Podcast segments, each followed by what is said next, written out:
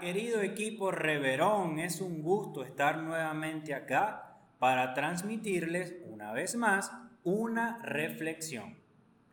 Nuestro colegio este año tiene como misión alentar el espíritu del autodescubrimiento.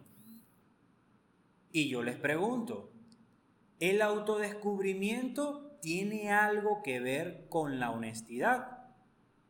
Pues fíjense que sí. Todo descubrimiento lleva implícita la búsqueda de la verdad.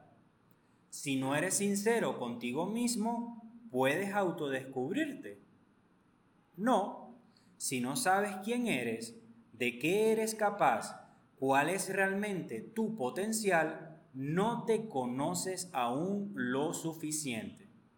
Si estás haciendo un test de talentos o uno de personalidad y mientes, ¿qué podrías lograr con los resultados? Absolutamente nada.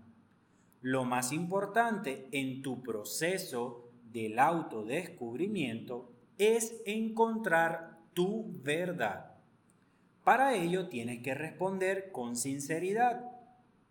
Aunque muchas veces tu intención no es mentir, terminas no reflejando la realidad porque no te has ocupado antes de conocerte a ti mismo, de saber cómo eres o conocer tu posición frente a algunos aspectos de la vida.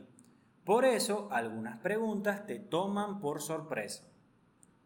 No te angusties ni te apresures a responder cualquier cosa solamente por salir del paso.